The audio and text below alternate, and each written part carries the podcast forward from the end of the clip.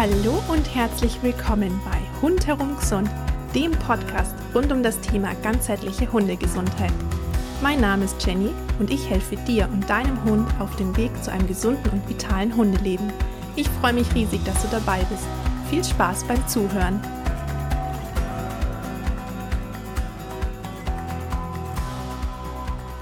Für die erste Folge habe ich mir tatsächlich ja ein etwas kniffliges Thema ähm, rausgesucht, einfach weil es ein gewisses Konfliktpotenzial bereithält. Und zwar habe ich den Titel gewählt Tierheilpraktiker versus Tierärzte.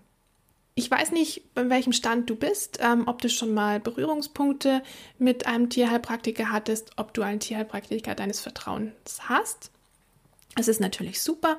Wenn du da noch gar keine Erfahrungen hast, ist die Folge jetzt genau das Richtige für dich, denn ich möchte dir ein bisschen erzählen, wo denn eigentlich die Unterschiede zwischen Naturheilkunde und Schulmedizin, so wie wir sie kennen, ähm, liegen. Und ja, mit welchen Problemen du zu welchem Therapeuten oder eben Tierarzt gehen kannst. Manchmal ja, lese ich oder höre ich auch wirklich nicht so nette Sachen dieser, ich sag mal, zwei verschiedenen Seiten ich finde es tatsächlich immer sehr schade, ähm, dass da so, ja, teilweise gegeneinander vorgegangen wird. Denn meiner Meinung nach ist es überhaupt gar nicht nötig.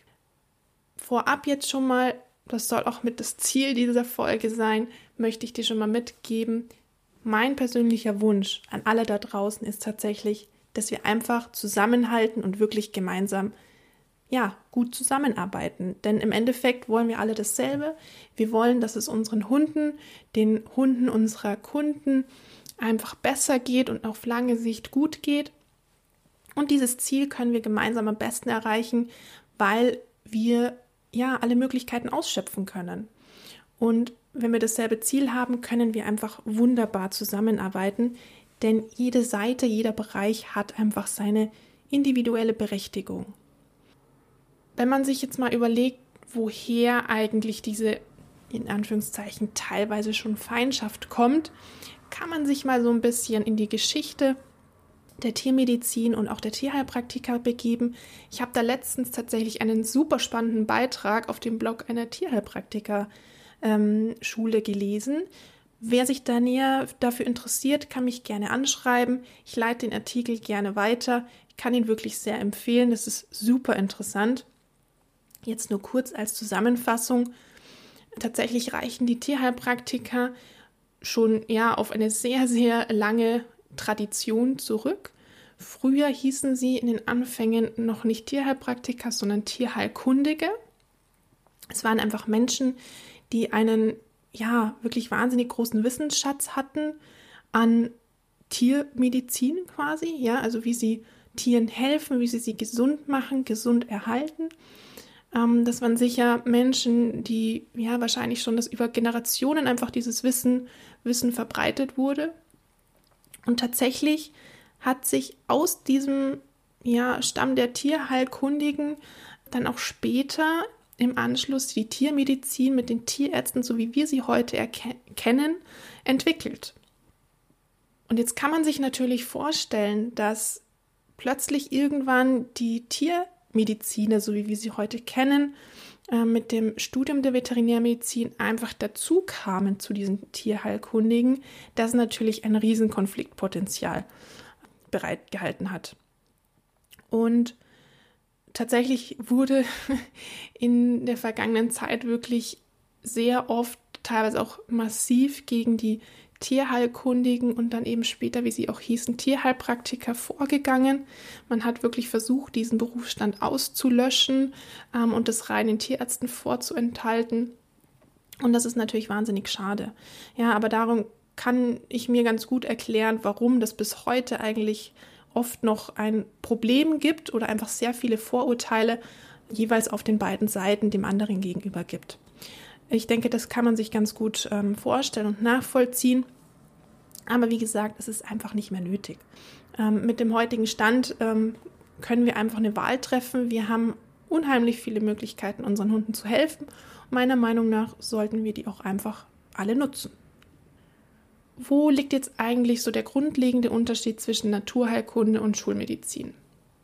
Also die Schulmedizin an sich, tatsächlich wir hier in Europa sind da sehr ja von Anfang an drauf geprägt. Also es gibt einige, die wahrscheinlich von euch auch schon mit Naturkunde irgendwie aufgewachsen sind, aber im Endeffekt ist bei uns immer so das Hauptding erstmal die Schulmedizin, bis sich dann manche eben auf die Suche nach was anderem begeben. Aber wir wachsen eigentlich so damit auf. Die Schulmedizin an sich ist einfach sehr ja organbezogen, also schaut sich wirklich zum Beispiel jetzt so die Organe, wie wir sie eben aus ähm, westlicher Sicht kennen, an, guckt, was da los ist. Ziel der Schulmedizin ist immer, eine Diagnose zu stellen. Also wenn ihr bei eurem Hund oder bei euch selbst ähm, mal eine Problematik hattet und beim Arzt wart, dann habt ihr im Endeffekt hoffentlich immer eine Diagnose erhalten. Oder zumindest wurde vom Tierarzt oder dem normalen Humanarzt versucht, eine Diagnose zu stellen. Diese Diagnose wird vor allem anhand der Symptome gefunden und gestellt. Und bei den Symptomen geht es vor allem um ja, messbare Werte. Also die Schulmedizin hat ja aufgrund der Technik wirklich ähm, tolle Möglichkeiten, Dinge zu messen, zu untersuchen. Und anhand dieser Ergebnisse guckt dann der Tierarzt, jetzt in dem Fall unserer Hunde, in welches Schema passt denn dieses Bild, was ich hier in einem Hund finde, also die verschiedenen gemessenen ähm, Werte, die Symptome, die der Hund zeigt, wo passen die denn rein? Und anhand dessen kann er dann eine Diagnose stellen. Und an der Diagnose richtet sich dann natürlich entsprechend auch die Behandlung. Ziel ist dabei tatsächlich immer, dass die Symptome beseitigt werden. Ja, also jetzt mal so als Beispiel, ähm, der Hund hat Juckreiz, der Juckreiz soll beseitigt werden. Der Hund zeigt Durchfall, der Durchfall soll so schnell wie möglich ja, weg sein. Und wenn das der Fall ist, Juckreiz und Durchfall haben aufgehört, ist eigentlich aus schulmedizinischer Sicht erstmal alles wieder super. In der Naturheilkunde sieht das Ganze dann etwas anders aus. Es ist ja wirklich eine ganzheitliche Betrachtungsweise. Ähm, wenn man so will, kann man es mal grob zusammenfassen in die Naturheilkunde betrachtet quasi Körper, Geist und Seele. Also wirklich alle Bereiche eines Organismus. Es gibt ja sehr verschiedene Möglichkeiten, die die Naturheilkunde ähm, bietet, verschiedene Bereiche, wie Therapeuten arbeiten, was sie gerne anwenden und da auch eben die verschiedenen Systeme, ähm, nach denen sie quasi ja das Ganze betrachten. Also jetzt zum Beispiel, weil das mit am häufigsten vorkommt, es gibt ähm, die Homöopathie, und es gibt zum Beispiel die TCM, also die traditionelle chinesische Medizin. Und es gibt natürlich noch viele weitere. Jeder hat so seine eigene Ansichtsweise, wie er Dinge im Organismus oder auch im Universum tatsächlich erklärt. Und anhand dessen ähm, kann man dann entsprechend behandeln. Was aber alle gemeinsam haben an naturerkundlichen Betrachtungsweisen, wenn man so sagen möchte, ist wirklich die Ganzheitlichkeit. Also ein Naturheilkundler, ein Tierheilpraktiker interessiert eben nicht nur das Körperliche, sondern es zielt alles mit rein, was sich irgendwie am Hund zeigt. Sowohl eben die körperlichen Sachen, aber eben auch, was zeigt das Tier, der Hund an Emotionen, welche Verhaltensweisen legt er an den Tag? Was kann ich sonst noch jetzt zum Beispiel auch auf energetischer Ebene eben sehen, erkennen, fühlen? All das ähm, kommt zusammen in die wirklich sehr komplexe Anamnese eines Tierheilpraktikers. Da liegt jetzt einfach auch schon ein großer Unterschied. Also eine Anamnese beim Tierheilpraktiker, wenn ihr die zum ersten Mal mit eurem Hund macht, nehmt euch da wirklich Zeit, denn die kann gerade bei chronischen Erkrankungen, äh, wenn der Hund schon ein paar Jahre alt ist, auch wirklich gut und gerne locker mal zwei Stunden dauern, weil wir eben so viele ja, Faktoren mit einbeziehen, die jetzt im Rahmen der Schulmedizin gar nicht als wichtig erachtet werden. Also jetzt zum Beispiel, wenn ihr mal einen TCM-Therapeuten bei euch hattet, vielleicht habt ihr schon mal was von der Zungendiagnostik gehört oder von der Pulsdiagnostik. Sowas gibt es in der Schulmedizin gar nicht. Das ist so ein Beispiel für, ja, so spezielle Möglichkeiten in der Diagnostik, die die Naturheilkunde bietet. Und das in Verbindung eben mit der Betrachtung des gesamten Organismus und dieses gesamten Gefüges in deinem Hund können wir als Tierheilpraktiker tatsächlich oft Probleme schon viel früher erkennen, bevor laut Schulmedizin überhaupt eine Erkrankung besteht. Und das ist einfach ein super Vorteil, weil wir sehr früh eingreifen können. Ich muss also nicht darauf warten, bis zum Beispiel die Blutwerte ähm, besonders schlecht sind, bevor ich da eine Erkrankung erahnen kann, sondern kann da wirklich als Tierheilpraktiker schon vorher eingreifen und tatsächlich damit oft verhindern, dass eben diese tatsächliche Erkrankung und auch der schwerere Verlauf überhaupt eintritt. Wo haben jetzt beide Parteien quasi so ihre eigenen Grenzen? Also in der Naturheilkunde ist es so, ähm, den habe ich mir bis heute behalten, so aus meiner Ausbildung, meiner Tierheilpraktiker-Ausbildung. Jetzt, ähm, da war es das Beispiel Akupunktur, kann man aber eben auch auf andere übertragen. Mit der Akupunktur kann man heilen, was gestört ist, aber nicht, was zerstört ist. Also der absolute Klassiker wäre jetzt zum Beispiel der Knochenbruch. Ja, also alles, was so eine chirurgische Versorgung zum Beispiel erfordert. Ich kann mit der Akupunktur den Knochen nicht wieder zusammenflicken. Es funktioniert einfach nicht. Natürlich kann ich den Heilungsprozess super unterstützen. Ich kann auch die OP vor- und nachsorgen und den Hund da weiter begleiten. Aber den Knochen an sich, die Struktur, bekomme ich, wenn die wirklich durch ist, durch jetzt einen Unfall zum Beispiel, bekomme ich einfach nicht mehr zusammen. Und das ist dann definitiv einer der Fälle, die zum Tierarzt müssen. Wenn wir jetzt die Schulmedizin anschauen, ist es eben so, habe ich ja eben gerade schon erzählt, dass die Schulmedizin vor allem messbare Werte ähm, sucht, ähm, die Symptome sucht. Und jetzt gibt es aber auch tatsächlich die Fälle, wo man überhaupt keine wirkliche Diagnose erstellen kann, weil es quasi keinen messbaren Abweichungen der Werte gibt. Sei es jetzt zum Beispiel, äh, es wird ein Blutbild ähm, gemacht, ist alles tippitoppi. Oder es wird eine ähm, Endoskopie zum Beispiel gemacht, der Hund wird ins Röntgen geschoben. All diese Befunde und Möglichkeiten, die ein Tierarzt zur Verfügung hat, werden quasi ausgeschöpft. Trotzdem kann der Tierarzt am Ende keine Diagnose stellen, weil laut den vorgegebenen Werten ähm, der Hund eigentlich eben gesund ist ja, nichts, was irgendwie gravierend abweicht. Das hilft dem Hund und dem Halter des Hundes natürlich wenig weiter, weil laut Schulmedizin ist er gesund, aber der Hund hat immer noch irgendwo ein Problem, das auch tatsächlich offensichtlich ist. Und da hat dann auch der Tierarzt einfach ein Problem, weil er nicht weiß, was ja auch völlig legitim und verständlich ist, wie er weitermachen soll oder wie er da behandeln kann. Und die Fälle werden dann tatsächlich auch einfach oft nach Hause geschickt gerne dann noch irgendwie mit irgendwas, was die Symptome irgendwie mildert und, unterdrückt, äh, sei es zum Beispiel ein Schmerzmittel. Beispiel äh, bei solchen Fällen ist dann eben gerne ähm, das Cortison äh, plus äh, Schmerzmittel und dann wird der Hund nach Hause geschickt, hat aber weiterhin Probleme. Das war jetzt so grob mal beschrieben, in welchen Fällen ihr wohin könnt. Jetzt nochmal als ja, Praxisbeispiele, wie gesagt, alles, was chirurgisch versorgt werden muss, was wirklich sehr akut ist, alles, was in Richtung Notfälle geht, bitte nicht lange rumdoktern, sondern wirklich sofort ab zum Tierarzt, ab in die nächste Tierklinik. Es ist wirklich super wichtig, dass ihr da ja trotzdem dann eben die Schulmedizin auch nutzt, weil sie ist ja da und sie ist auch wunderbar ähm, für viele Fälle. Und nutzt es wirklich und geht dahin und lasst euch vom Tierarzt helfen, beziehungsweise eurem Hund helfen. Und ich bin tatsächlich die Letzte, auch jetzt als Tierheilpraktikerin, die sagt, wenn zum Beispiel der Hund von heute auf morgen einen wirklich massiven Juckreiz zum Beispiel hat oder wirklich starke Schmerzen, würde ich nie sagen, geh ja nicht zum Tierarzt, lass dir ja nicht irgendwas Chemisches in Anführungszeichen verschreiben, um den Hund zu helfen. Ähm, ich übernehme das. Bitte alles, was so wirklich akut ist, wo der Hund stark leiden muss, geht einfach zum Tierarzt, lass den Hund erstmal akut versorgen und dann kann man immer noch gucken. Ja, also im, im Idealfall ist es dann tatsächlich weg, weil es nur eine einmalige kurze Geschichte war.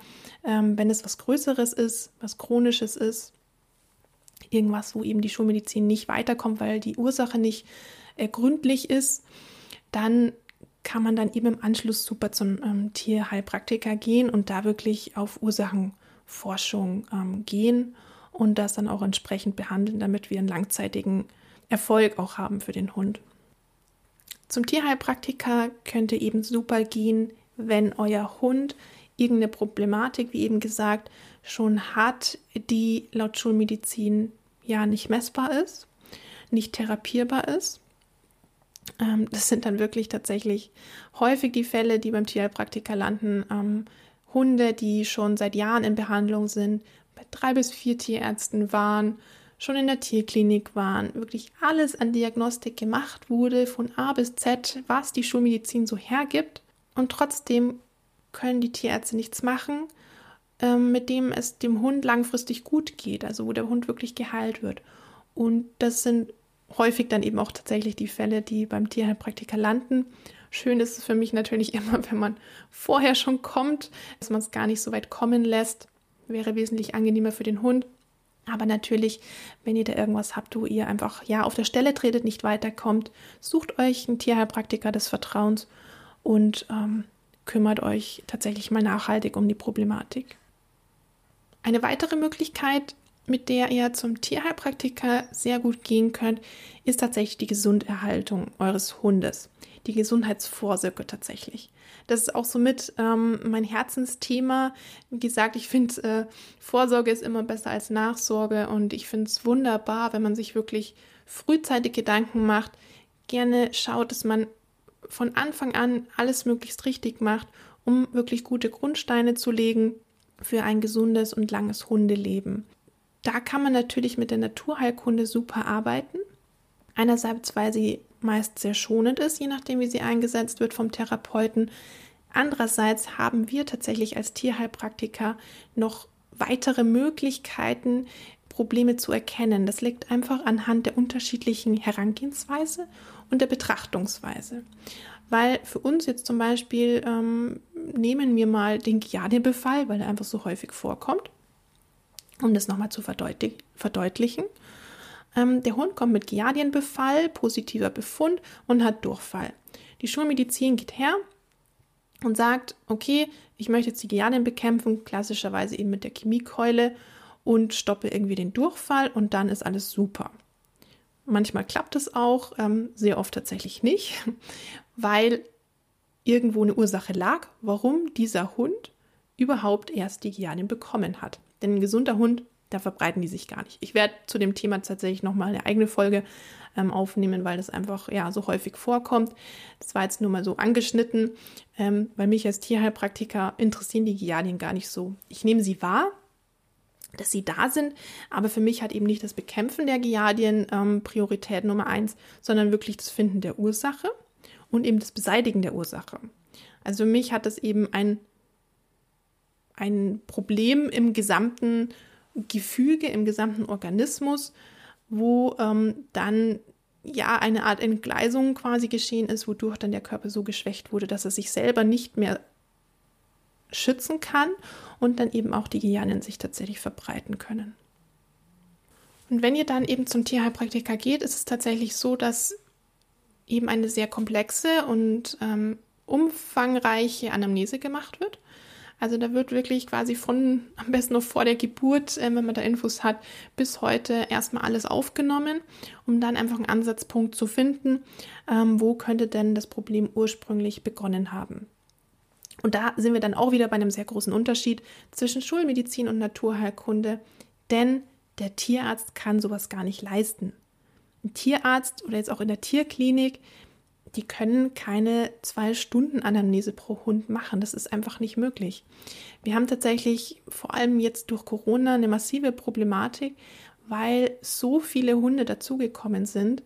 Ich habe letztens, glaube ich, gelesen, dass es irgendwie 25 Prozent mehr Neuanmeldungen an Hunden gab durch Corona.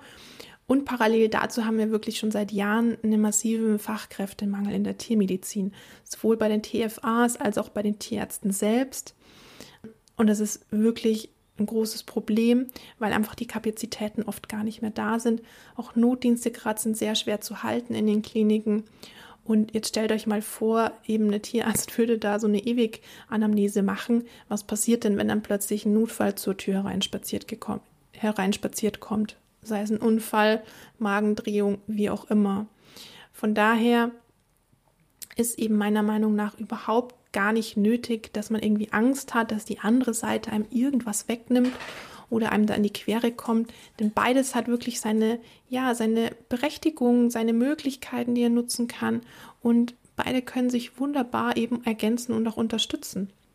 Und zum Glück, man sieht ja auch schon jetzt in der Hundephysiotherapie als wunderbares Beispiel, wie toll so eine Kooperation auch aussehen kann. Ich weiß nicht, wie es bei euren Tierärzten oder Tierkliniken aussieht. Viele haben mittlerweile schon eine eigene ähm, Hundephysiotherapeutin angestellten, Hundephysiotherapeuten. Egal, ob es die Kliniken oder kleinen Tierarztpraxen sind. Das ist wirklich wunderbar. Ähm, ist ja auch super, ja. Der Hund wird in der Klinik operiert und kommt dann einfach gleich zur Physiotherapie.